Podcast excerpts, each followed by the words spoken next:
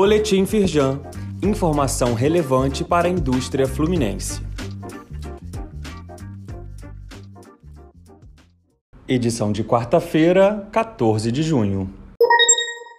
Firjan participa de reunião de Conselho do Governo Federal para debater implementação do Plano Nacional de Fertilizantes.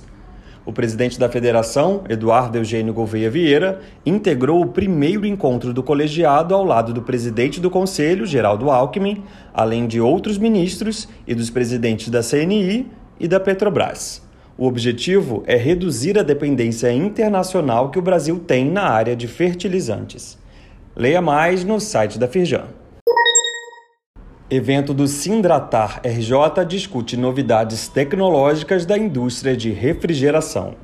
Na abertura do Clima Brasil 2023, nesta quarta, dia 14, Luiz Césio Caetano, primeiro vice-presidente da Firjan, destacou a parceria de 21 anos da federação com o sindicato na realização do fórum que incentiva novos negócios para o setor. O evento acontece na sede da Firjan até a próxima sexta-feira, dia 16. Saiba mais no site da Firjan. Firjan SESI prossegue com a campanha de vacinação contra a gripe. A imunização é fundamental para a proteção da saúde dos colaboradores e para a redução de custos com as complicações causadas pela doença e afastamentos do trabalho. Empresas associadas Firjan Sirge têm desconto na contratação do serviço.